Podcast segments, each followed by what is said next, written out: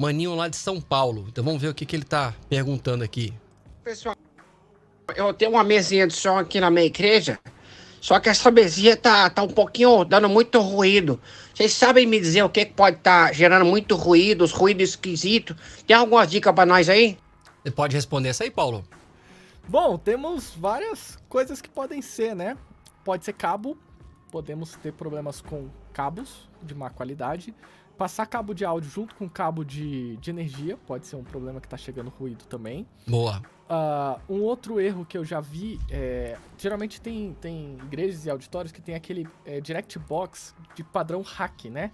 Que é um comprido. Em vez de você comprar vários para colocar ali em cada instrumento, você compra um só que tem vários dentro dele padrão hack. O direct box ele faz a conversão do sinal desbalanceado, que é o que é o sinal que só tem positivo e negativo, em um sinal balanceado, que tem positivo, negativo e terra. Principalmente para você poder, poder utilizar ali em, em, baixos, guitarras, teclados, que são é, equipamentos que não vão ter esse sinal com aterramento. E aí eu já vi muitas pessoas colocando esse hack lá na House Mix. E aí não tem sentido. Você está trazendo o sinal direto do palco ali do altar para House Mix sem balancear e coloca é, o Direct Box a um metro de distância da mesa. Não faz sentido.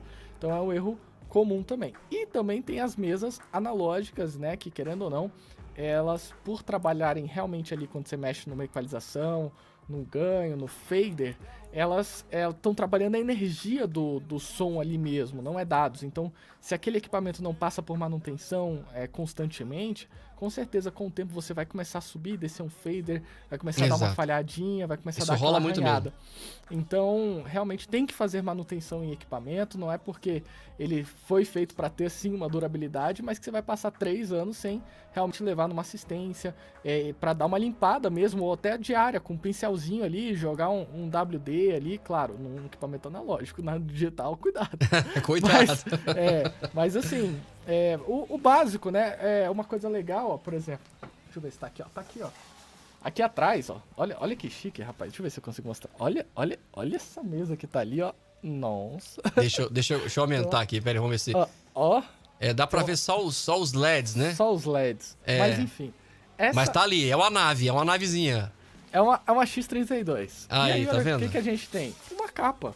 Então, assim, você pode mandar fazer uma capa também de, de pano e tudo mais para proteger o equipamento ali, para não ficar pegando poeira, Exato. sujeira e tudo Boa. mais. Boa dica. E, e, e, guardar o equipamento com, com segurança, né? Então isso daí também ajuda você a evitar ter, tipo, problemas assim